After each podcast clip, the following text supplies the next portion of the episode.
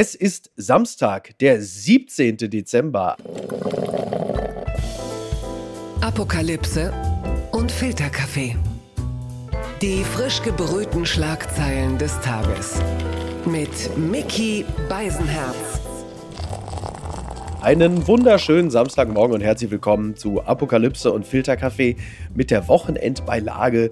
Und auch heute sprechen wir ein bisschen über das, was so unter der Woche liegen geblieben ist, was aber auch ein so emotionalisierendes Thema ist, dass man das in so einem Newsflash nicht mal eben so wegmoderieren kann. Das liegt uns bleischwer auf der Seele, was äh, bringt unser Herz zum Platzen wie ein Fischtank im Berliner Radisson Hotel. All das und mehr bespreche ich mit einer Moderatorin, einer Schauspielerin, einer Podcasterin, die Sie alle kennen und lieben. Hallo, Katrin Bauerfeind. Also Thomas Gottschalk hätte mich nicht schöner anmoderieren können. Hallo Miki. ich habe Herz und ja, Seele stimmt. mitgebracht. Endlich bin ich da. Ja, wobei Tommy Gottschalk hätte wahrscheinlich noch eher sowas eingebaut in Deutschland ist sie so bekannt wie ich in Malibu. Also er hätte auf jeden Fall noch irgendeinen Ich-Bezug ja, eingebaut. Das auf jeden Fall. Und du hättest halt noch Karin Bauernfeind sagen müssen. Aber ansonsten ja, wirklich nah dran. Stimmt. Wirklich sehr nah dran. Stimmt. Oh Gott, oh Gott, oh Gott. Hast du den Jahresrückblick letzte Woche gesehen? Hast du es verfolgt? Ich habe Teile davon verfolgt ähm, und habe zumindest äh, gesehen, wie er versucht hat, dann doch noch mal alles gut zu machen, was er namenstechnisch ähm, bei Wetten das falsch gemacht hat. Aber ich hatte das Gefühl, das ist nicht mehr wirklich zu retten. ich bin ja äh, Gottschalk-Fan. Ich werde es auch immer bleiben. Das lasse ich mir auch von Gottschalk nicht kaputt machen. Das Einzige, was ich, wovon ich ihm wirklich abraten würde, weil es überhaupt nicht da reinpasst, ist, dass er einerseits ja auch mit dieser Scheißegaligkeit so kokettiert und andererseits dann doch jetzt immer mehr Bezug auf Twitter nimmt. So am Ende zu sagen, so hier bei Twitter, da liest man es, wir, wir haben es verkackt. verkackt. Und ich denke, lass es, lass es doch sein. Also in deiner Welt, Komma, Thomas Gottschalk, interessiert dich Twitter wirklich nicht. Aber wenn du achtmal in einer Sendung erzählst, dass dich das nicht interessiert, was bei Twitter steht, dann glaubt es halt niemand mehr. Ne? Das finde ich irgendwie das, da würde ich ihm also so in der B-Note dringend von abraten. Ja, das stimmt. Er hat es aber früher auch mit den quasi äh, althergebrachten Medien so gemacht und deswegen hat er da jetzt, glaube ich, einfach Twitter ersetzt. Es war ihm schon immer sehr wichtig, was äh, über ihn gesagt und geschrieben wird. Und ich finde ja recht. einfach nur sehr spannend, wem sie ihn da jetzt immer weiter als Moderationshilfe noch an die Seite stellen wollen. ja. Von Michelle Hunziker ja. jetzt über äh, Gutenberg. Ähm, das war ein interessantes Experiment, möchte man sagen. Aber er braucht jetzt offenbar äh, jemanden, der es mit ihm zusammentut. Das ist richtig. Eine Frage noch, äh, denn du lebst ja in Berlin, wenn ich mich nicht irre äh, wie eigentlich alle Menschen aus Baden-Württemberg. Da ist ja, also jetzt, da wir reden, am Freitagnachmittag, da ist in Berlin ja wieder einmal die Hölle los. Und Nicht-Berliner wie ich sitzen da schulterzuckend und sagen, ja, natürlich passiert das in Berlin, dass halt im Radisson Hotel in der Lobby dieser riesige Fischtank, das Aquarium, explodiert, in dessen Mitte ja wohl ein Fahrstuhl immer rauf und runter mhm. gefahren ist. Und das ganze Ding sieht ja wirklich aus, also äh, soll man sagen, Querverweise nach Kiew verbieten sich äh, nachvollziehbarerweise, aber also es sind schon seltsame Bilder, die man da mhm. zugespielt bekommt. Ja, sieht echt aus wie im Katastrophengebiet und es war ja wirklich sehr beeindruckend. Ne? Also man kann zu Recht darüber streiten, wie sinnvoll dieses Aquarium in einem Hotel war mit ja. Aufzügen in der Mitte. Ähm, das ist klar, aber es war auf jeden Fall sehr beeindruckend und ähm, tatsächlich war ich super lange irritiert, weil zunächst stand überall explodiert und dann geplatzt, was ja dann doch ein Unterschied ist. Ähm, und ja. ich frage mich aber auch, wie kann das passieren? Also wie kann mhm. das einfach so das Glas zerbersten? Ist das nicht merkwürdig? Ja, das ist sehr merkwürdig. Also die Erklärung, die viele haben, ist Berlin. Das würde ich grundsätzlich erstmal, das würde ich grundsätzlich immer, würde ich grundsätzlich immer erstmal gelten lassen. Ich habe das schon ja? gehört in deiner ersten Anspielung und habe so gesagt, ich übergehe das jetzt mal. Es kann auch nicht immer Berlin dran schuld sein. Aber ja, warum sollte da jetzt kein Zusammenhang bestehen? Das ist natürlich richtig. Ja, aber äh, man sitzt ja. da und denkt, ja, natürlich ist das in Berlin. Selbst das, wobei das Ding ja wohl 2020 auch nochmal saniert worden ist. Ne? Ist nicht so, dass seit 2004 da nichts dran gemacht wurde. Ähm, angeblich könnte es damit was zu tun haben, dass es in Berlin A, saukalt ist und dieses Aquarium natürlich, weil da halt ja diese teuren und seltenen Fische drin sind, dass natürlich ein gewaltiger Temperaturunterschied herrschte zwischen Außentemperatur und der Temperatur im Becken, im Aquarium, dass das wohl dazu geführt haben könnte, dass das Ding geplatzt ist. Also liebe Grüße auch an die Physik an dieser Stelle. Ja. Also es ist schon, schon, schon äh, sehr, sehr spannend. Ich stelle mir das gerade so vor, also ein Jahr, das so lief wie dieses, dass das dann irgendwie am Ende auch mit einem fast schon apokalyptisch-biblischen Bild endet, dass es Fische regnet. Mhm. Äh, das, das passt ja. ja. irgendwie auch dazu. Und die sind ja leider auch verändert, diese 1500 ja. dann doch schönen und seltenen Fische. Und ich habe gelesen, dass jetzt ein Statiker kommt und mal das Gesamthotel nochmal prüft. Und ähm, ich hoffe, dass das ein Routinevorgang ist und nicht wirklich statische Probleme jetzt. Ähm, oh mein Gott, ja, stimmt. Da das Problem sein könnten. Ja. Es könnte jetzt natürlich sein, dass Chico, der Lotto-Millionär aus der Dortmunder Nordstadt, jetzt davon Abstand nimmt, sich ein derartiges Aquarium in seine Wohnung einzubauen. Think twice, ja. oh Gott. Die Schlagzeile des Tages. Vorurteile gegen Senioren. Viele Deutsche denken schlecht über alte Menschen. Das berichtet das Redaktionsnetzwerk Deutschland. Eine repräsentative Befragung von 2000 Menschen in Deutschland zeigt, negative Urteile über Senioren sind weit verbreitet. Die Leiterin der Antidiskriminierungsstelle des Bundes, Ferda Atermann, will das nicht hinnehmen. Sie fordert unter anderem eine Änderung des Grundgesetzes. Ja, laut der Studie finden 53 Prozent der Befragten, ältere Menschen trügen nicht entscheidend zum gesellschaftlichen Fortschritt bei.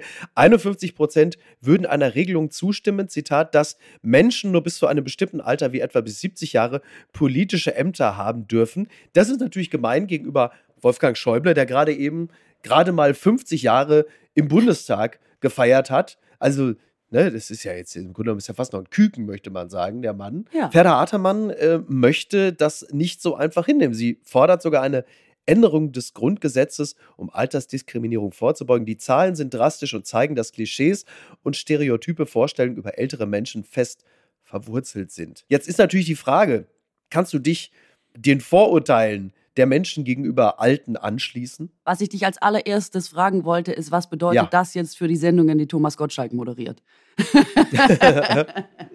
also ja, das ist natürlich, also Tommy Gottschalk äh, arbeitet ja selber sehr, sehr stark an der Verfestigung der Klischees über alte Menschen. Aber er ist über 70 und er, ähm, er darf noch moderieren. Ähm, ist das ein politisches Amt, wetten das Moderator? Ist, ist man da im Grunde schon Unterhaltungsminister? Ich finde schon. Also ich finde schon, ja, auf jeden Fall. Und da würde sich ja jetzt auch schon die Frage stellen. Auf der anderen Seite habe ich überlegt, ähm, ob es nicht auch vielleicht typabhängig ist, weil wir ja zum Beispiel mit Joe Biden einen sehr äh, einen, ja. einen Mann fortgeschrittenen Alters, äh, der hier noch die Weltgeschicke lenkt und der das ja, ja. sehr unaufgeregt macht und erstaunlich viel gebacken bekommt, muss man sagen, im Vergleich ja, zum. Vorgänger, auf dem noch sehr viel Aufmerksamkeit lag. Und ähm, ja. vielleicht ist es auch eine Typsache. Wobei der auch relativ viel ja. gebacken bekommen hat, muss man sagen. Nur nicht vielleicht unbedingt nach unserem Geschmack. Das stimmt. Ne? Das stimmt, das muss man auch sagen. Ähm, und der ist ja auch schon ein bisschen älter. Also vielleicht ist es auch eine Typfrage, ähm, habe ich mir überlegt. Und ähm, ich kann natürlich junge Menschen verstehen, die sagen, wir stehen jetzt vor großen Problemen und ähm, ältere Menschen tun sich vielleicht schwer mit Veränderungen. Das mag vielleicht auch so sein. Nur in der Tat, was wäre die Lösung dafür? Weil wir haben ja auch gerade die ganze Diskussion um zum Beispiel die Altersteilzeit oder die Frührente. Mhm. Immer mehr ja. ältere Menschen möchten auch früher aus dem Arbeitsleben ausscheiden. Und so wie ich das mitbekomme, sagen viele eben auch, sie fühlen sich an ihrem Arbeitsplatz im modernen Arbeitsumfeld nicht mehr wohl, merken also durchaus, hm, dass sie da nicht mehr mithalten können. Trotzdem brauchen wir diese Menschen ja auch möglichst lange. Ja, ja. Insofern wäre die Frage tatsächlich, wie reagieren wir da angemessen drauf, mhm. damit die letzten zehn Jahre, sage ich mal, oder ab wann wird es schwierig, ist ja auch die Frage, nochmal ja, irgendwie absolut. alle gut zusammenarbeiten können. Das ist schon eine auch Generationenfrage, finde ich. Die jetzt nur doof zu finden, ist mir irgendwie zu, zu wenig. Ja, die Frage ist ja auch immer, wo kommt es her? Ne? Und Ferda Attermann ist ja eine Person, die äh, sicherlich in erster Linie bekannt geworden ist, darüber sich in erster Linie um Menschen mit Migrationsgeschichte zu kümmern. Und da sind die Probleme ja oft ähnlich. Also Vorurteile, Ressentiments entstehen ja vor allen Dingen auch dadurch, dass man überhaupt keinen nennen wir es jetzt mal, interkulturellen Austausch hat. Und das gilt ja gleichermaßen auch nicht nur für ähm, tatsächlich die, die kulturellen oder Migrationsunterschiede, sondern halt eben auch für, für die Altersunterschiede. Ne? Also das heißt ja, ich weiß nicht, wie es um die Befragten da bestellt ist, aber ich mutmaße jetzt mal, das sind dann oft auch äh, typische GroßstadtvertreterInnen, die ihre äh, Großeltern beispielsweise oder ältere Onkels und Tanten vielleicht maximal so einmal im halben Jahr oder einmal im Jahr sehen. Und äh, äh, dementsprechend auch keinen keinen Zugang dazu haben. Und ich glaube, dass es natürlich wie bei so vielen Dingen halt eben auch der Austausch macht. Also da ist es ja, also im Osten hast du ja oft die Fremdenfeindlichkeit auch deshalb, weil man im Grunde genommen gar nicht in Kontakt mit Menschen mit Migrationsgeschichte kommt. Und so gilt es für alte Leute ja auch. Und da kommt jetzt wieder das Thema äh, ins Spiel, dem ich ja auch so zugeneigt bin. Und das ist das soziale Jahr, das verpflichtende soziale Jahr. Also ähm, ich meine, jetzt ist es bei mir so, ich komme aus einem drei beziehungsweise vier Generationen Haushalt. Das heißt, ich bin mit meiner Großmutter äh, aufgewachsen, genauso wie meine Nichten und Neffen, die mit ihrer Uroma unter einem Dach groß geworden sind und dadurch natürlich ein ganz anderes Verhältnis haben zu älteren Leuten, sprich ihre eigene Großmutter oder alten Leuten ihre eigene Urgroßmutter. Äh, und dadurch, dadurch natürlich auch ein anderes Verständnis dafür da ist, für ein anderes Tempo, vielleicht auch ein manchmal hinterherhinken ähm, hinter dem Zeitgeist. Also diese Dinge ergeben sich aus einem solchen Haushalt automatisch, aber über den Zivildienst, das verpflichtende soziale Jahr, da schaffst du natürlich genau diesen Austausch, das Verständnis, das gegenseitige Verständnis auch, das ist ja, das ist ja eine Wechselwirkung, wäre für mich wieder auch ein Ansatz, dass man so etwas nicht nur als Antidiskriminierungsgesetz verschreibt, mhm. sondern dass du auch einen Ansatz hast, wie du das besser machen kannst. Ganz genau, das glaube ich auch. Man muss dann eben wissen, wie man das im Einzelnen ausgestaltet, sonst bleibt es eben immer einfach nur ähm, Buchstaben auf einem Papier und keiner weiß so genau, ähm, wie man das umsetzen soll. Was ich daran schon interessant fand, war, dass ähm, junge Leute ähm, es so einschätzen, dass der Anteil älterer Menschen in der Bevölkerung 30 Prozent ausmacht und tatsächlich sind mhm. es 18. Ähm, und ja. ich glaube natürlich schon, wir haben ja den demografischen Wandel und das ist ja auch so, wir sind ein sehr altes Land, eine alte Bevölkerung. Ja, ja. Das halte ich trotzdem schon auch für ein Problem. Wenn man in der Minderheit ist und sich aber auch immer dann übergangen fühlt, ist es natürlich auch Bei für junge Wahlen, ne? Menschen Menschen, genau, ähm, ist es auch ja. für junge Menschen wirklich ein Problem, weil in der Tat äh, gucken sie mit Recht und äh, mit Sorge auf ihre eigene Zukunft und möchten da natürlich auch noch Möglichkeiten haben. Und wenn du immer das Gefühl hast, es wird dir verwehrt von Menschen, denen es schon egal sein kann, ähm, mhm. dann ist ja, das ja. natürlich einfach wahnsinnig frustrierend. Insofern kann ich beide Seiten ähm, verstehen.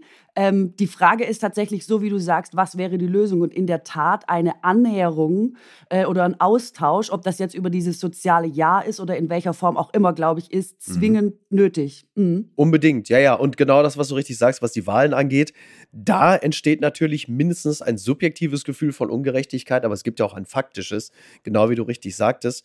Und klar, ältere Menschen wählen tendenziell konservativ, weil es war ja lange alles gut.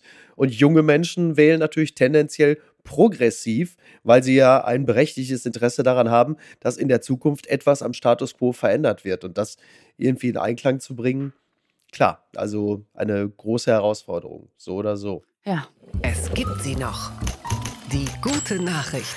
Mit Blick in die USA zur WM 2026, Ex-DFB-Boss erwartet Infantinos Wandel nach WM, das berichtet NTV. FIFA-Boss Gianni Infantino ist bei der Fußball-Weltmeisterschaft ganz auf der Linie Katars.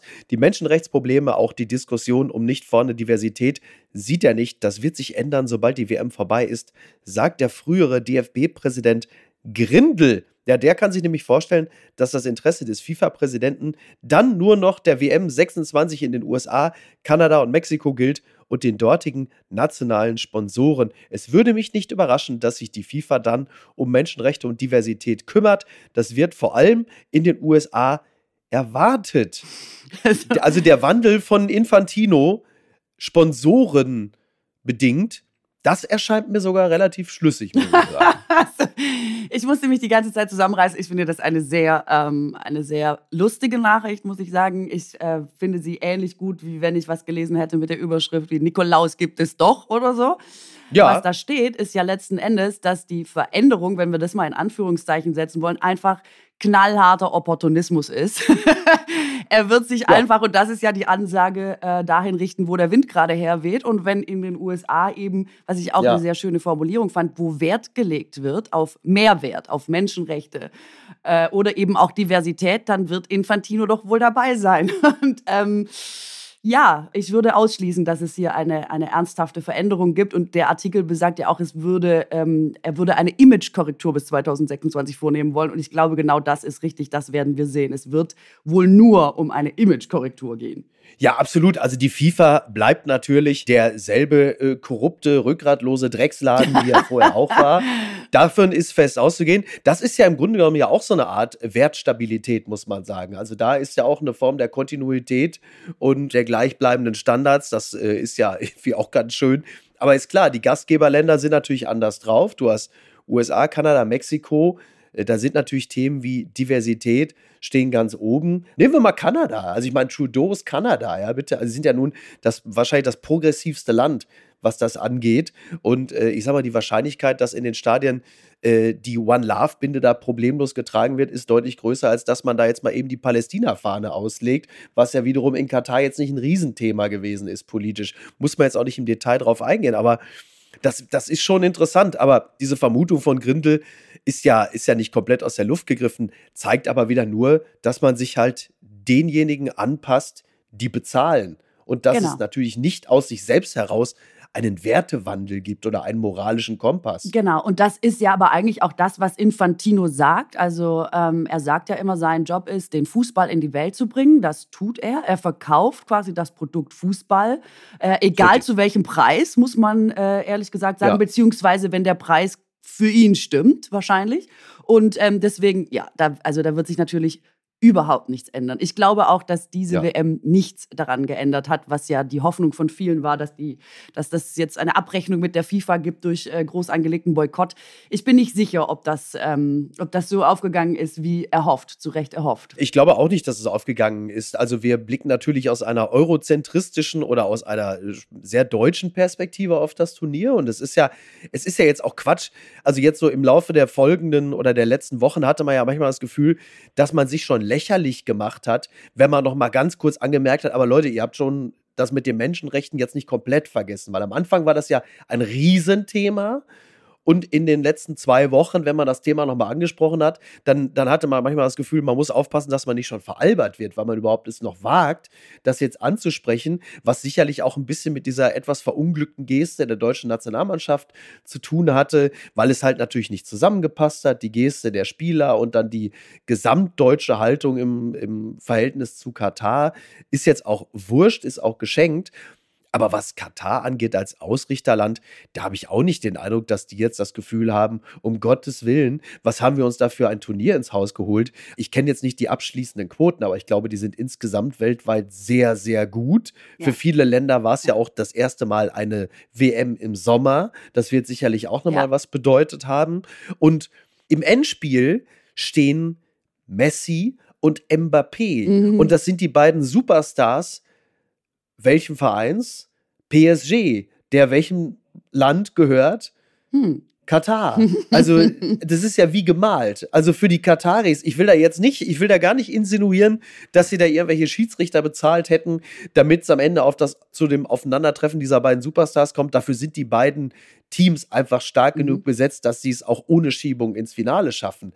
Aber nimm das mal, das ist doch, also ist doch traumhaft. Besser kannst du gar nicht laufen. Dazu die Quoten, Bombenstimmung, alle sind happy, ja. bis auf die Deutschen, die eine Fresse ziehen. Ja. Aber ansonsten ist, glaube ich, insgesamt das Fazit dieses Turniers jetzt nicht das schlechteste. Ja, ich glaube auch, dass die, die Sicht der westlichen Länder auf diese WM äh, nicht so dolle ins Gewicht fällt, wie wir uns das tatsächlich äh, gewünscht haben. Mhm. Ich glaube, für Katar war es eine gute WM. Ja, glaube ich. Hast du, hast du einen Blick geworfen auf die äh, Kommission, die da jetzt gebildet wurde zur Rettung des deutschen Fußballs. Hast du das irgendwie am Rande verfolgt oder sagst du, lass mich in Ruhe damit? Das habe ich tatsächlich nur am, äh, am Rande verfolgt, weil auch da denke ich, es wird ähnlich sein wie bei der Veränderung von Infantino, oder? Wie, wie schätzt ja, ja. jetzt du die, diese Kommission zur Rettung äh, ein? Alles, was ich bislang gehört habe, war so, dass ich dachte, ich gucke noch mal rein, wenn es wirklich spannend wird oder vielleicht wirklich ähm, wirkliche Veränderungen äh, am Horizont auftauchen. Ich habe das Gefühl, man man denkt jetzt, ja, das muss man machen, das ist wie so die nachträgliche Kosmetik, alles nochmal zurechtdrücken und ähm,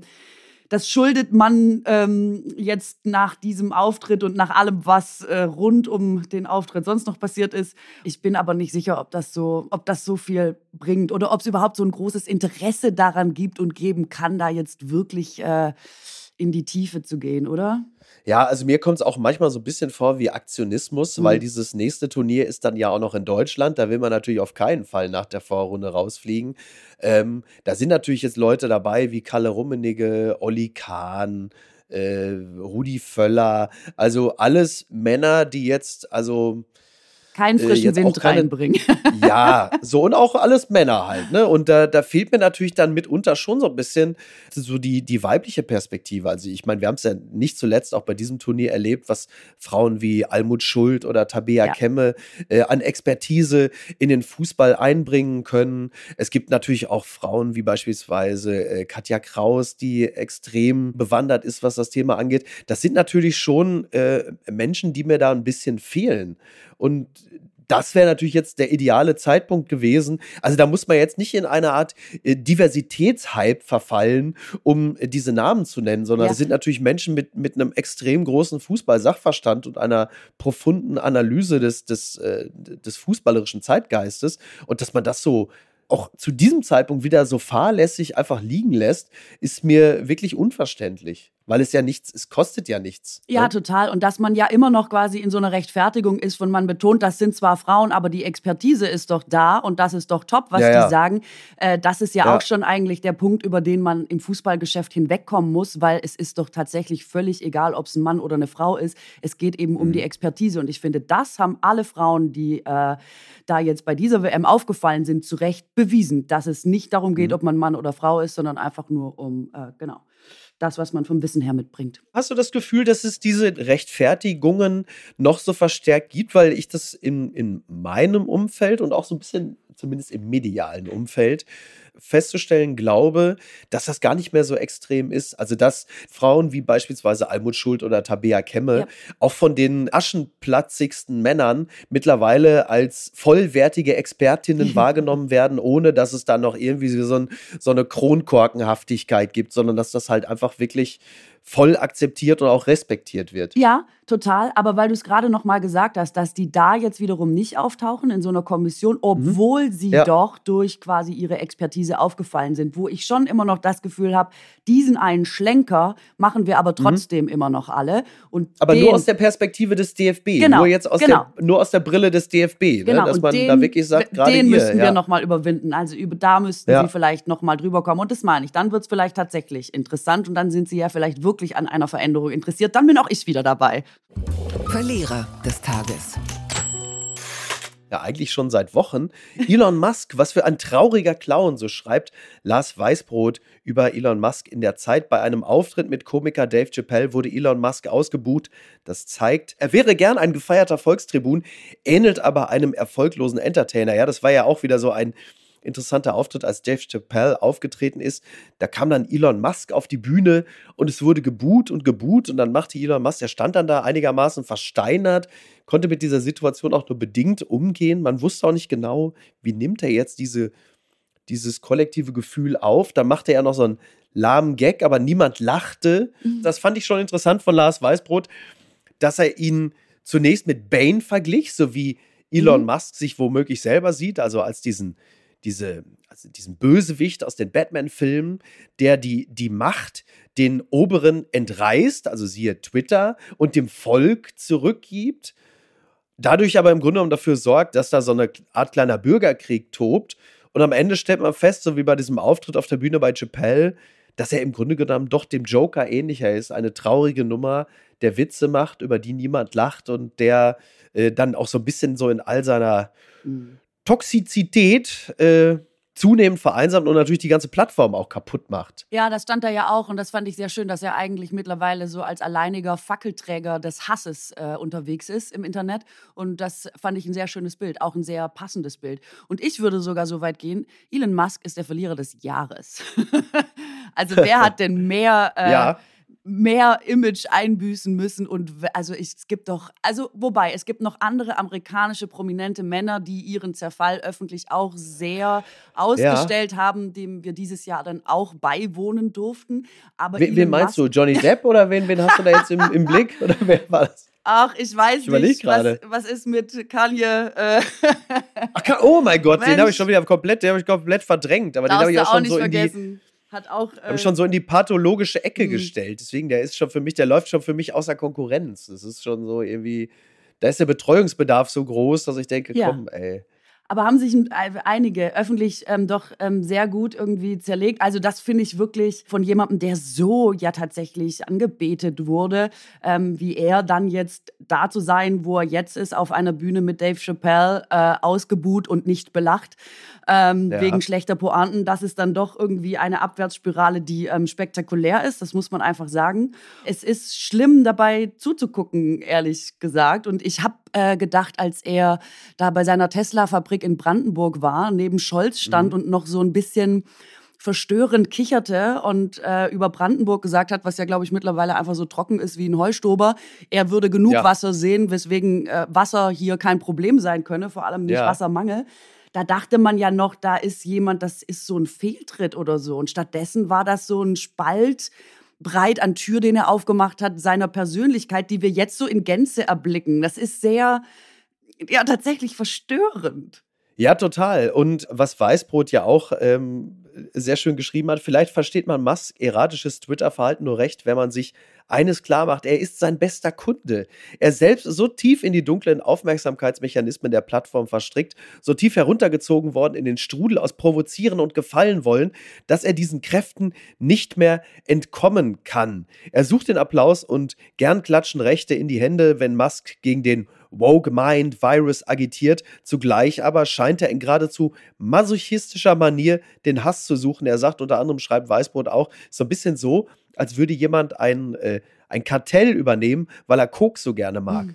Und das finde ich natürlich auch sehr treffend. Und tatsächlich, klar, man kann ihm jetzt dabei zusehen und äh, sein erratisches Twitter-Verhalten sorgt halt tatsächlich dafür, dass diese Plattform immer schwerer äh, konsumierbar wird und was natürlich jetzt immer mehr zum Problem auch wird, ist, dass er halt auch extrem dünnhäutig ist, ne? Mhm. was Kritik angeht. Er hat jetzt mehrere hochrangige Journalisten-Accounts gesperrt. Also all das widerspricht ja dem, was er mal sich auf die Fahne geschrieben hat, nämlich Free Speech. Ja, ja. du siehst, das ist wie immer, wenn es gegen dich selber geht, dann ist Klar. es mit Free Speech auch schnell vorbei. Das ist halt der Nachteil der Meinungsfreiheit, ne? dass Leute sich halt auch gegen dich äußern können. Und was ich aber auch ein bisschen äh, bedenklich finde, ist, dass er schon zum vierten Mal eben in diesem Jahr im großen Stile Tesla-Aktien verkaufen ja. musste, um die Sache offenbar überhaupt am Laufen zu halten. Und ich habe extra nochmal geguckt, er hat jetzt vor ein paar Tagen 22 Millionen Aktien verkauft für 3,6 Milliarden Dollar.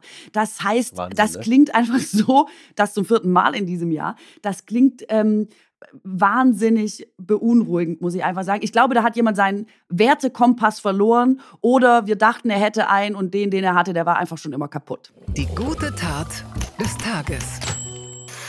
Klimakleber blockieren ungenutzte Zufahrt am Paul-Löbe-Haus. Das berichtet die BZ. Sinnlos Blockade bei minus 9 Grad. Am Donnerstagmorgen klebten die Klimaradikalen wieder auf dem Asphalt blockierten unter anderem Bundestagsbürogebäude und dort hätte man sie ausnahmsweise mal kleben lassen können. Denn gestört haben sie offenbar niemanden. Das ist natürlich jetzt nicht so wahnsinnig schlau wenn man sich da festklebt, wo sowieso niemand vorbei will. Wobei das wäre natürlich auch eine Art, äh, wo dann in der Regel also niemand sich beschweren würde, man sagt, da könnt ihr gerne kleben bleiben. Mich übrigens auch schon gefragt, ob man, weil da ist ja jetzt wohl der Lieblingskleber, der Klimakleber, den gibt es ja wohl nicht mehr. Da haben sich die Tage, äh, haben sie sich laut beklagt. Momentan kannst du ja auch einfach schön die Zunge an den Asphalt halten. Ne? Das geht ja auch. Also da kannst du ja dann, bleibst du auch gut hängen. Ja, das, das ist nicht das Thema. Funktionieren. Was ich interessant finde in dem Zusammenhang, äh, dass einer dieser nennen wir es mal, erfolglosen Klimakleber ist derselbe, der sich schon mit einer Kollegin zusammen an dieses Gestänge in der Elbphilharmonie äh, geklebt hat, was man dann einfach aus dem Boden ähm, rausgehoben hat und die beiden dann so in so eine Abseite gestellt hat. Also gerade dieser Klimakleber, also der mit diesem Topfschnitt und der großen Brille, der so ein bisschen aussieht wie eine Figur aus Little Britain, der hat wirklich momentan keine richtige ähm, Erfolgssträhne was sein, sein Kleben angeht, muss man sagen. Und das bringt mich natürlich, weil es wird ja immer gesagt, äh, das ist zu radikal, es bringt auch nichts. Wo sind denn, und jetzt werde ich zu meinem eigenen Christian Lindner, wo sind denn die Erfinder? Wo ist denn der Erfindergeist? Was ist denn mit den Technologien? Was bringt uns denn in der Zukunft weiter, anstatt dieses sinnlosen Protestes? Und da bin ich natürlich froh und glücklich, mit einer Frau sprechen zu dürfen, die, was das angeht, ja nun wirklich Lösungen äh, präsentiert, und zwar im eigentlichen Wortsinne, denn in dem Podcast äh, Frau Bauerfeind rettet die Welt, geht es ja genau darum. Oder habe ich das jetzt völlig falsch angekündigt und du sagst, naja, eigentlich geht es da um Smoothies? also, wenn Smoothies die Welt retten, dann könnten sie bei uns auch vorkommen. Völlig Aber okay. Äh, in der Tat. Also, ich habe äh, eine Podcast-Show quasi erfunden, die Höhle der Löwin. Ähm, ja. Kannst du mal so sagen, aber eben nicht für Themen äh, mit Wirtschaftlichkeit, sondern ich kümmere mich um äh, Nachhaltigkeit. Das heißt, Wobei Wirtschaftlichkeit ist doch auch schon inkludiert, oder? Ja, gehört musst mit dazu, ja, Das eine muss das andere ja nicht ausschließen, ne? Nee, das eine schließt das andere nicht aus. Ich wollte es nur sagen als Abgrenzung zum Fernsehformat, sage ich mal, wo man ja, ja okay, weniger ja, auf die Nachhaltigkeit äh, achtet. Das ist richtig, weißt. ja. Und ja. ähm, genau, das Prinzip ist einfach zu sagen, wer eine Idee hat, wie er unsere Welt retten kann, äh, wie er sie zumindest besser machen kann in Fragen äh, des Klimawandels, der kann sich bewerben und äh, mhm. stellt sich quasi äh, den knallharten Fragen von mir und meiner, meinen Mitjuroren äh, Johannes Strate und Ralf Kaspers. Und der Gewinner oder die Gewinnerin kann am Ende 100.000 äh, Euro gewinnen, um die Idee auch wirklich nach vorne zu bringen. Das ist die Idee. Und das ist wirklich, ähm, wie du sagst, und auch da muss ich mal meine innere Christiane Lindner rausholen das ist ähm, wirklich schön zu sehen, dass es da draußen Menschen gibt, die gute Ideen haben, die Möglichkeiten haben, ähm, das umzusetzen und denen vielleicht am Ende nur Geld fehlt, um tatsächlich richtig nach vorne zu kommen. Und wenn man da was tun könnte, dann macht einen das richtig froh. Also das ist ähm, eine richtig schöne, hoffnungsfrohe, motivierende Podcast, Joe. Welche Idee, ähm, wenn du uns da schon mal so ein mhm. bisschen, also die, die erste Folge lief ja bereits am Dienstag. Mhm. Meine Damen und Herren, das ist ja übrigens bei Podcasts so, wenn etwas am Dienstag gelaufen ist, dann kann man das auch heute noch hören. Ne? Das, das muss man vielleicht dem einen oder anderen äh, nochmal sagen, dass dann so etwas ist, ist nicht vorbei im Podcast. Also man hat immer nochmal die Chance, das nochmal wieder zu catchen äh, und nochmal nachzuverfolgen. Welche Idee hatte dich so überrascht, dass du sagtest, okay, jetzt blicke ich schon mal ein bisschen weniger düster in die Zukunft? Gab es diesen Moment schon? Ehrlich gesagt bin ich total überrascht von der Breite der Themen, die angeboten wird, ja. weil da draußen tatsächlich Leute sind, die denken von, ähm, wir haben ein Fast-Fashion-Problem oder generell ein Ressourcenproblem. Was können wir mit den ganzen Dingen, die schon auf der Welt sind, machen, ohne immer wieder neu herstellen zu müssen, neue Ressourcen zu verbrauchen? Es gibt Menschen, die sich jetzt schon mit äh, der Lebensmittelfrage, die uns bei allerspätestens 10 Milliarden Menschen 2050 ähm, auf der Welt massiv beschäftigen wird und ähm, richtig froh hat mich gemacht zum Beispiel eine Firma, die einen Rauchmelder für den Wald erfunden hat, gemacht.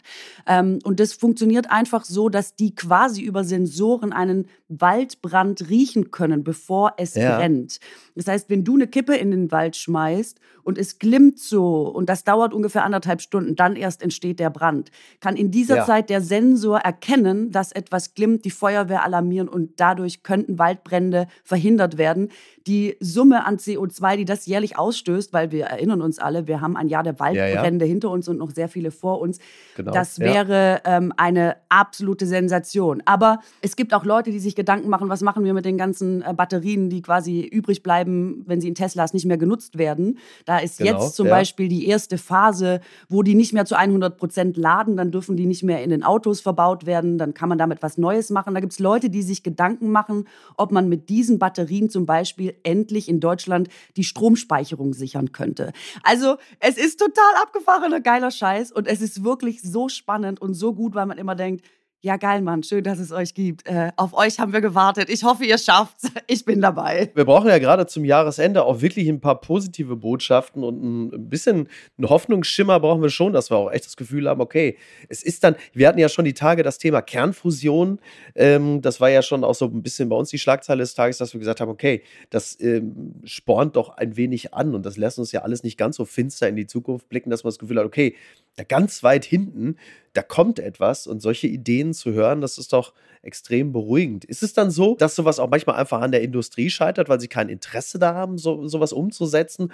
Oder sind einfach bislang nicht so viele Menschen gefördert worden, die so gute Ideen haben? Woran hapert es da manchmal? Also, ähm, ich habe viele Jahre den Deutschen Umweltpreis moderiert. Ähm, und da bin ich überhaupt erst drauf gekommen, weil da so viele gute, tolle Leute sind, wo man hinterher eben immer dachte, wow, geil, wir sind noch nicht verloren, mhm. das ist ja super. Und das war eben sehr inspirierend und motivierend. Das wollte ich weitergeben. Und bei einer dieser Veranstaltungen hat mir einer der Preisträger gesagt, ähm, ein Produkt oder egal was es ist, wird nie gekauft oder konsumiert, weil es nachhaltig ist. Das ist kein Aspekt ja. für die Leute. Es muss so ja. gut sein wie ein konventionelles Produkt und dann muss es finanziell im selben Rahmen sein und dann ist das ist die Umwelt oder die Nachhaltigkeit ein Zusatzaspekt, der gerne mitgenommen wird, aber es ist nie der mhm. Kaufgrund oder die Kaufentscheidung. Und das fand ich wahnsinnig interessant und spannend und ich glaube tatsächlich, dass das stimmt und das ist natürlich ähm, erklärt zumindest vieles. Das würde ich sofort unterschreiben. Das war übrigens auch immer meine Wahrnehmung von solchen Produkten. Ich habe das immer in erster Linie auf den Kauf eines Elektroautos bezogen, zu der Zeit, als es nur einen Toyota Prius gab, weil ich immer der festen Überzeugung war, wenn die Dinger einfach geil aussehen, dann würden sie natürlich auch eher gekauft, weil genau das, diesen Nachhaltigkeitsaspekt, den nimmst du, also sind vielleicht auch so Hedonisten wie ich, aber davon gibt es natürlich leider noch viel zu viele,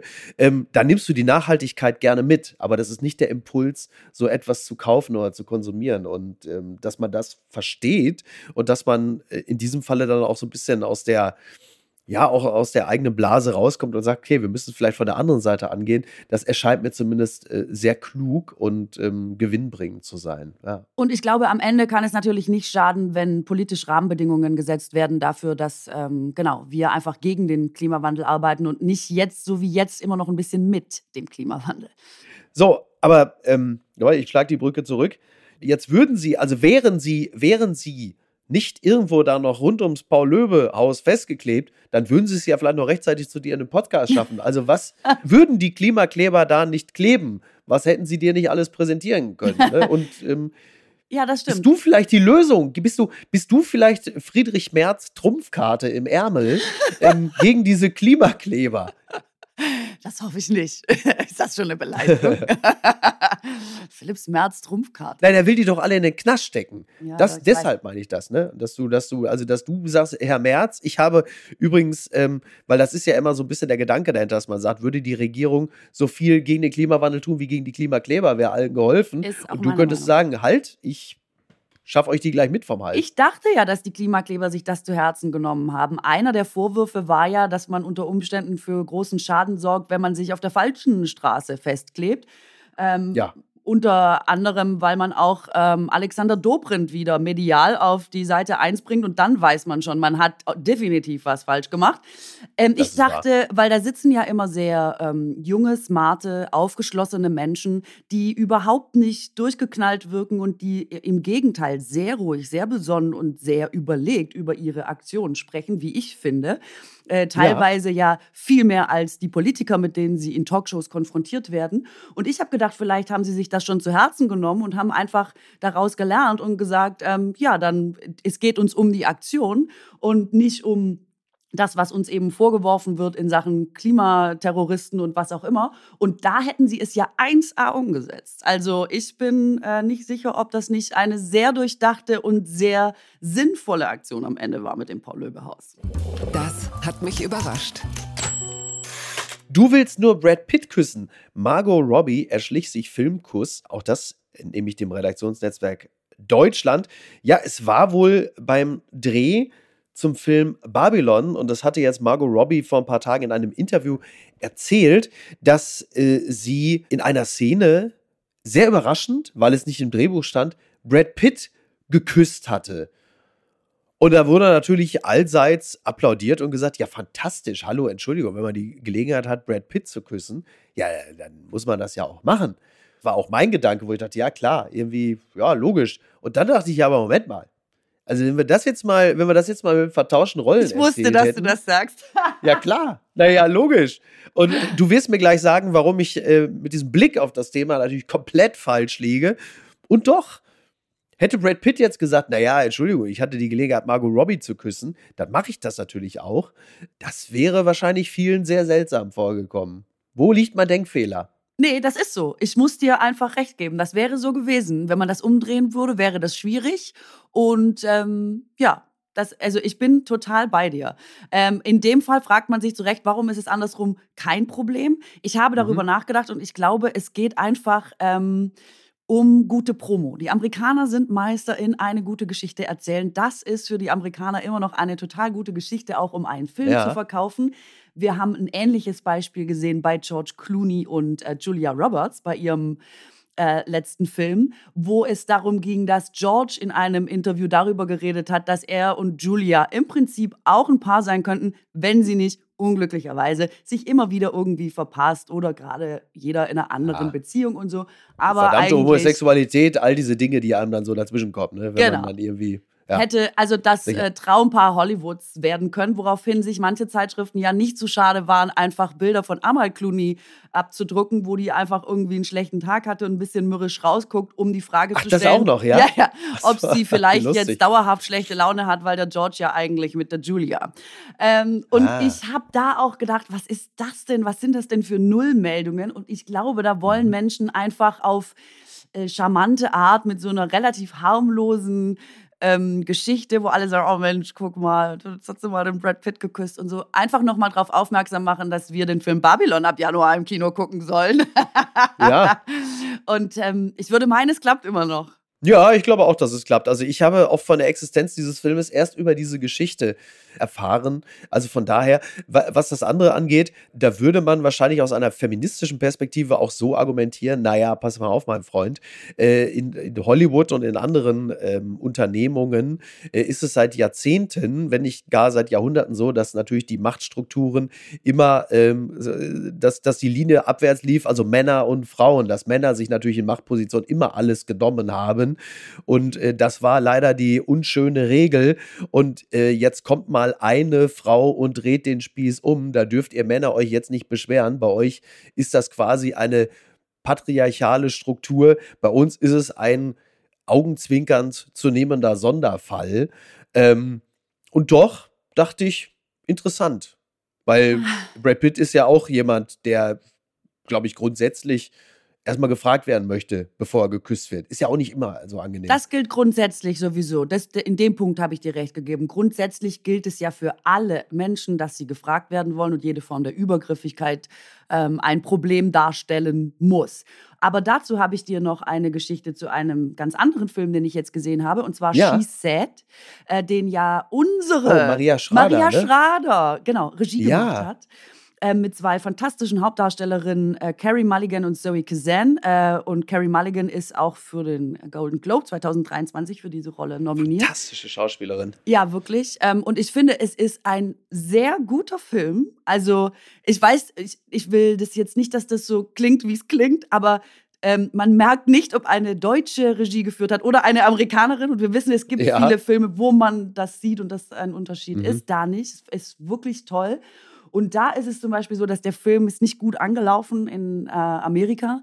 Und da hat sich Harvey Weinstein nochmal aus dem Gefängnis äußern wollen über einen Spokesman und hat mal ausrichten lassen, dass das ja klar wäre, dass dieses Thema in diesen schwierigen Zeiten einfach keine Sau interessiert. Und er als guter Produzent, er hätte das gewusst.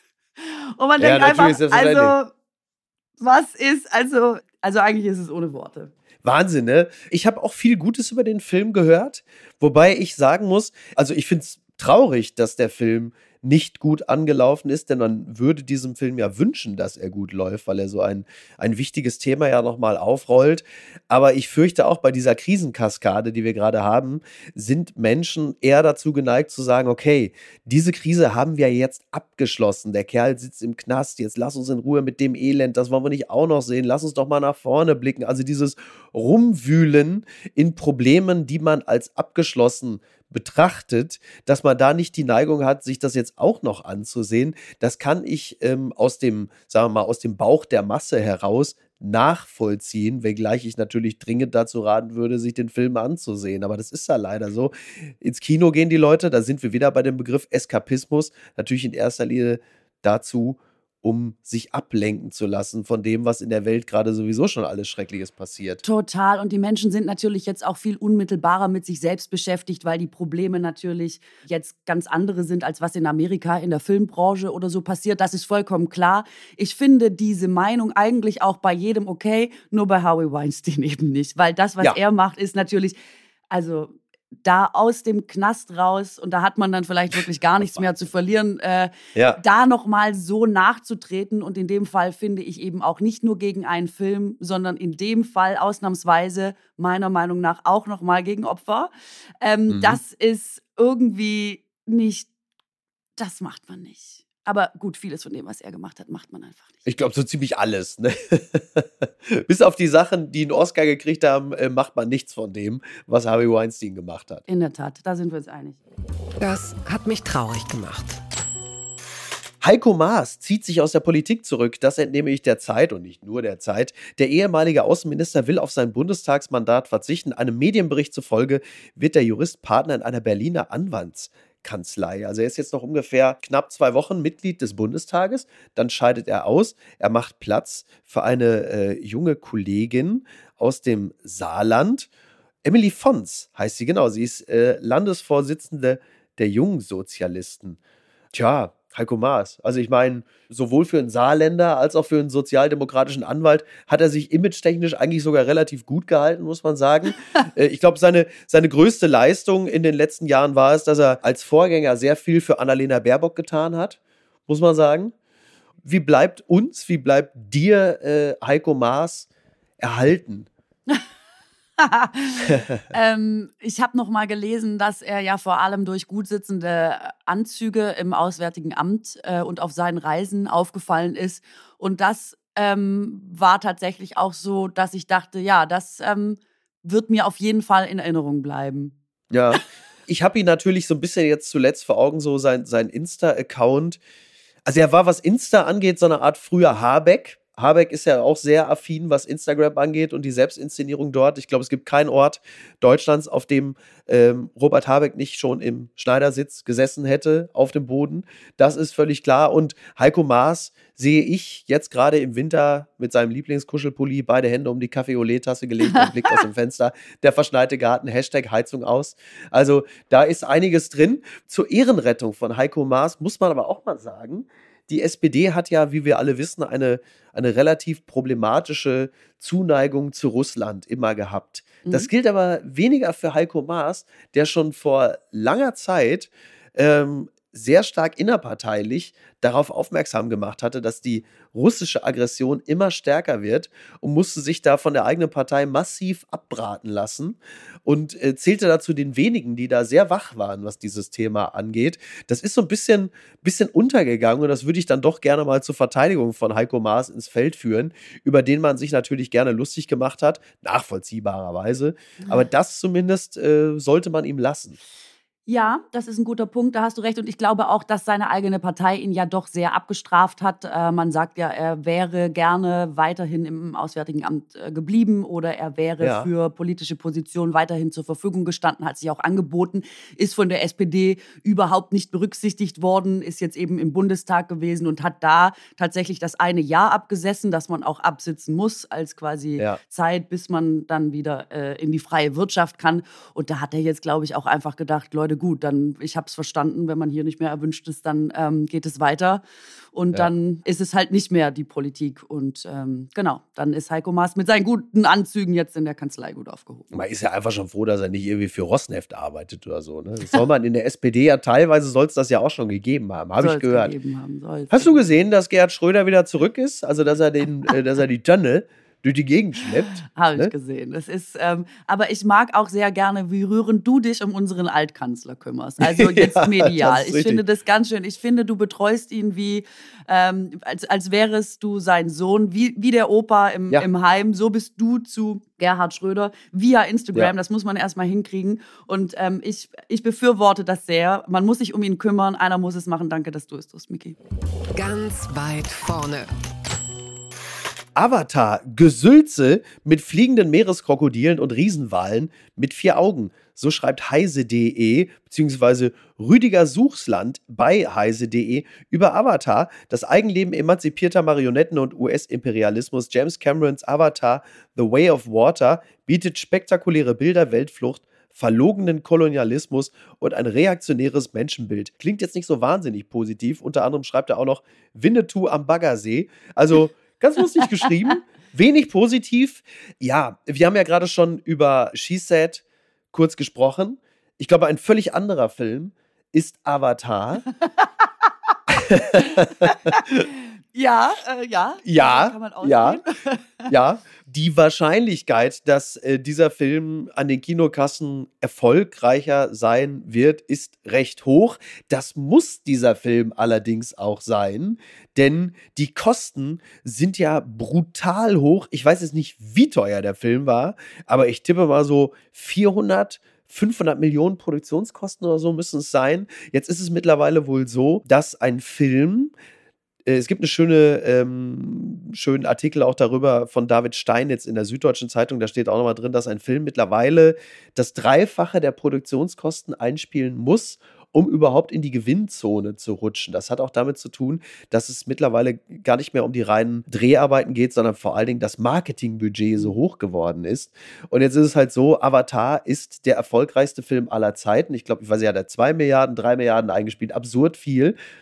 Und Avatar 2, das hat James Cameron schon gesagt, muss also ungefähr so der dritt, viert, fünft erfolgreichste Film aller Zeiten werden, um überhaupt Gewinn einzuspielen. Das ist natürlich völlig absurd, was für einen Druck man sich da auferlegt. Und jetzt natürlich erstmal die sachte Einstiegsfrage: Möchtest du dazu beitragen, dass dieser Film in die Gewinnzone rutscht? Äh, nein, ich werde nicht dazu beitragen. Ich kann an dieser Stelle gestehen, ich habe schon den ersten Avatar nicht gesehen. Mir sind viele große, erfolgreiche Filme der Filmgeschichte äh, durch die Lappen gegangen. Anders kann man es nicht ja. sagen.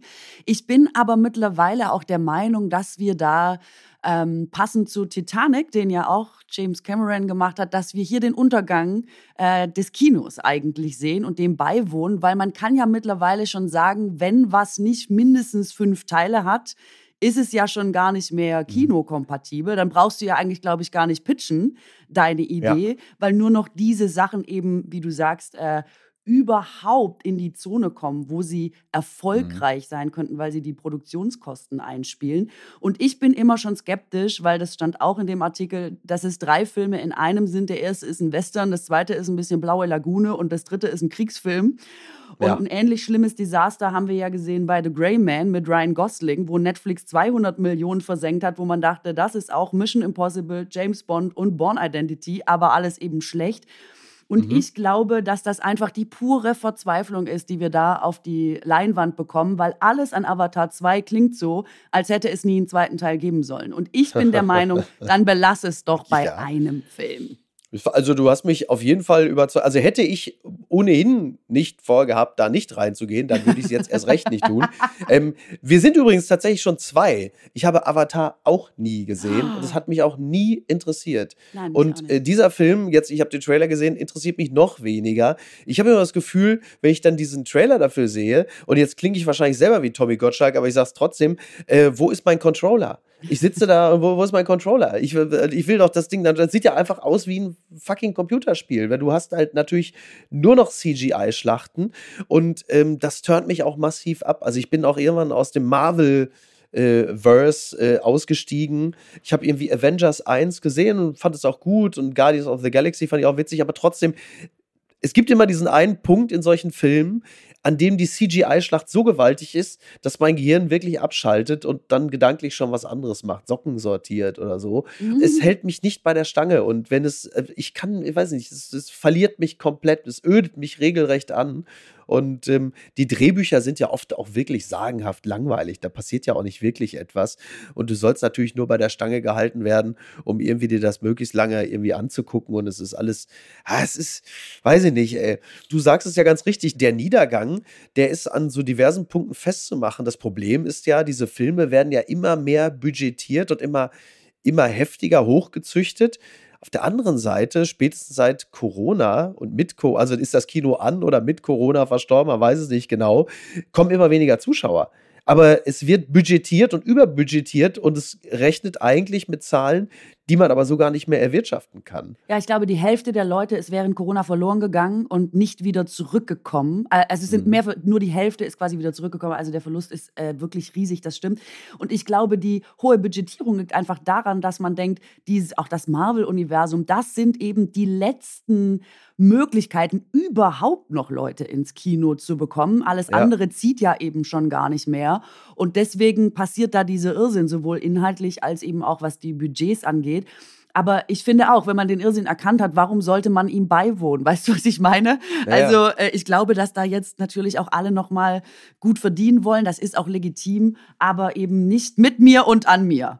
Ja, und dann ist es halt auch noch so, und das hatte Stein jetzt auch in seinem Artikel geschrieben, und da hat er natürlich recht, dass auch die ähm, Produktionsfirmen, die großen Studios, das Kino auch nicht mehr lieben. Will sagen, dass zum Beispiel so mittelbudgetierte Filme, die wir kennen, beispielsweise, sagen wir mal, sowas wie The Sixth Sense, Forrest Gump, Besser geht's nicht, die gehen gar nicht mehr ins Kino. Die gehen direkt äh, auf die Plattform der Streaming-Anbieter, werden im Kino gar nicht mehr gezeigt. Das heißt, solche Filme haben auch überhaupt gar keine Chance mehr, zu einem Kinoerfolg zu werden, was ich natürlich höchst bedauerlich finde, weil das ja eigentlich die Filme sind, die auch ähm, begeistern. Also nach denen man halt wirklich auch so völlig beseelt aus dem Kino kommt und sagt, toll. Ich meine, klar gibt es solche Filme nochmal, so wie Licorice Pizza oder so, dass man dann in Programmkinos schaut. Aber tatsächlich äh, in diesen großen Cineplex-Kinosälen sieht man sowas dann doch vergleichsweise selten mittlerweile. Wirklich sehr, sehr schade. Ja, das ist so. Und das ist natürlich was, was uns die Streamer, die uns natürlich alle auch sehr viel gegeben haben, das haben sie auf der anderen Seite natürlich kaputt gemacht. Ich habe an mir selber beobachtet, dass ich super oft aus dem Kino komme und ich bin oft im Kino und denke, ja, das wäre doch aber auch ein Film für Netflix oder Amazon gewesen. Und da mhm. geht das Problem natürlich schon los, dass wir sehr gute Filme und High-End-Produktionen auch im Serienbereich mittlerweile eben zu Hause auf der Couch konsumieren können. Und wenn wir dann schon sehr viel Geld ausgeben, uns eine Jacke anziehen, rausgehen, obwohl es kalt ist, um dann im Kino was zu schauen, dann möchte man natürlich auch was dafür haben. Und deswegen, glaube ich, ist man eben zunehmend enttäuscht, wenn das eben nicht so spektakulär ist ähm, oder wenn das nur kleine, feine Geschichten sind, was wiederum den Studios recht gibt, die jetzt sagen, gut, dann machen wir halt einfach Marvel 8 und ähm, da muss es aber jetzt auch krachen. Und so ist das aber, glaube ich, immer weiter eine Spirale, die am Ende dazu führt, dass das Kino wahrscheinlich, ähm, wenn es sich jetzt auch so über diese Filme irgendwann nicht mehr halten kann, dann einfach nicht mehr existent sein wird. Woanders ist es auch beschissen. Schweden, Schimpansen aus Gehege ausgebrochen und getötet. Das schreibt die FAZ. Mehrere Schimpansen sind in einem Tierpark in Schweden aus ihrem Gehege ausgebrochen und erschossen worden. Es ist ein unglaublich trauriger Tag. Teilte der Park Furuvik bei Gävle, rund 150 Kilometer nördlich von Stockholm, am Mittwoch mit.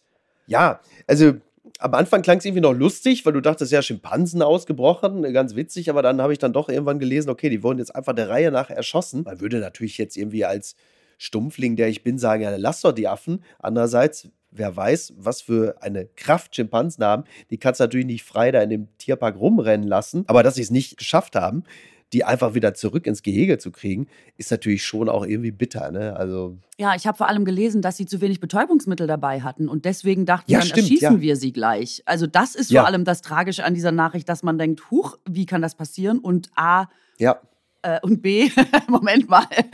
Und B, warum erzählst du das öffentlich? Also, wenn, also das ähm, finde ich jetzt nochmal, schließt sich ja auch irgendwie der Kreis ähm, in Sachen Tierwohl zu unserer ersten äh, Meldung mit dem Aquarium in Berlin. Also ähm, das ist natürlich jetzt irgendwie, also zum einen sollte es nicht passieren, dass die ausbrechen und wenn die ausbrechen, sollte es natürlich nicht so sein, dass man aus lauter Verzweiflung einfach mal alle Tiere erschießt. Da ist doch Oder? irgendwas massiv äh, nicht richtig und falsch gelaufen. Ist das mit dem Betäubungsmittel wie mit den Lieferketten bei dem Fiebersaft bei Kindern? Fehlt das dann auch einfach oder was ist da los? Ja, das, äh, das weiß man eben nicht, aber das macht die Meldung natürlich noch mal tragischer, dass man denkt, ach so, die hätten die einfach kurz in Schlaf versetzt, in den Käfig gesetzt und dann wären die jetzt alle noch da. Stattdessen ja, ja. Äh, müssen wir jetzt darüber sprechen, dass es einfach ähm, weniger Schimpansen auf der Welt gibt. Das ist eine, ist eine sehr traurige Nachricht, finde ich. Mal mit, dem, mit einem leichten Betäubungsmittel kriegt Wolfgang Grupp äh, den Schimpansen regelmäßig dazu, für Trigema die Nachrichten vorzulesen. Also es wird ja womöglich sein.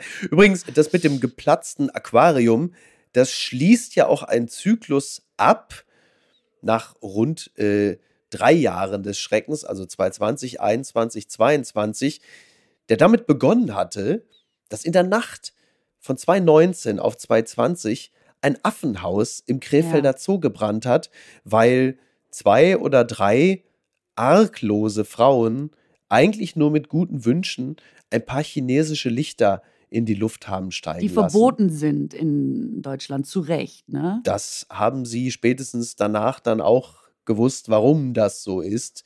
Und damit ging im Grunde genommen die ganze Scheiße los. Also alle haben gedacht, oh Gott, die armen Affen, das Affen, ich meine, es ist der Horror, ja. Und auch diese, wirklich auch die Frauen, nicht nur die Affen, weil ich glaube, 70 Affen oder so sind damals irgendwie dabei verbrannt. Es muss fürchterlich gewesen sein.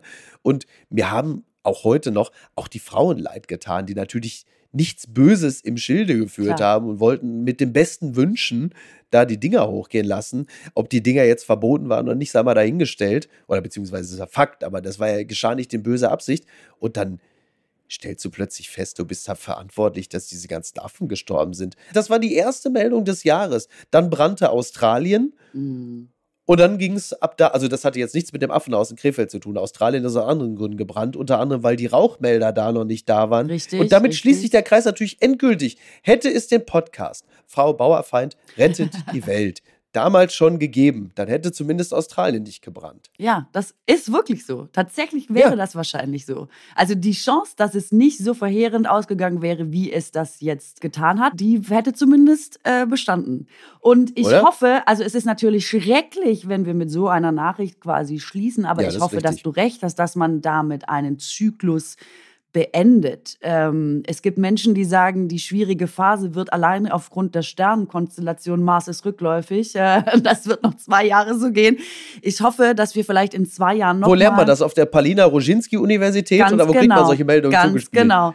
Ähm, und dann stimmt's. Und ich hoffe, dass wir in zwei Jahren dann nochmal sprechen und dann nur über ähm, positive Affengeschichten sprechen und dass du recht hattest, dass deine Ja. Vorhersage stimmt und wir quasi jetzt mit diesem Ereignis, das ja traurig ist, aber eine schlechte Phase beenden und ähm, vielleicht in eine neue, bessere eintreten. Das sind wunderbare Schlussworte. Katrin, ich danke dir ganz herzlich und es wäre mir mehr als recht, wenn wir früher als in zwei Jahren wieder sprechen würden. Und vielleicht ist bis dahin ja auch meine, meine Lunge wieder einigermaßen hergestellt. Das wäre ja toll.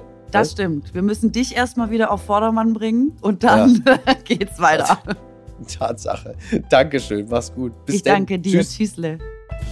Apokalypse und Filtercafé ist eine Studio Bummens Produktion mit freundlicher Unterstützung der Florida Entertainment. Redaktion Niki Hassania. Executive Producer Tobias Baukhage. Produktion Hanna Marahiel. Ton und Schnitt Lara Schneider. Neue Episoden gibt es immer montags, mittwochs, freitags und samstags. Überall, wo es Podcasts gibt. Stimme der Vernunft und unerreicht gute Sprecherin der Rubriken Bettina Rust.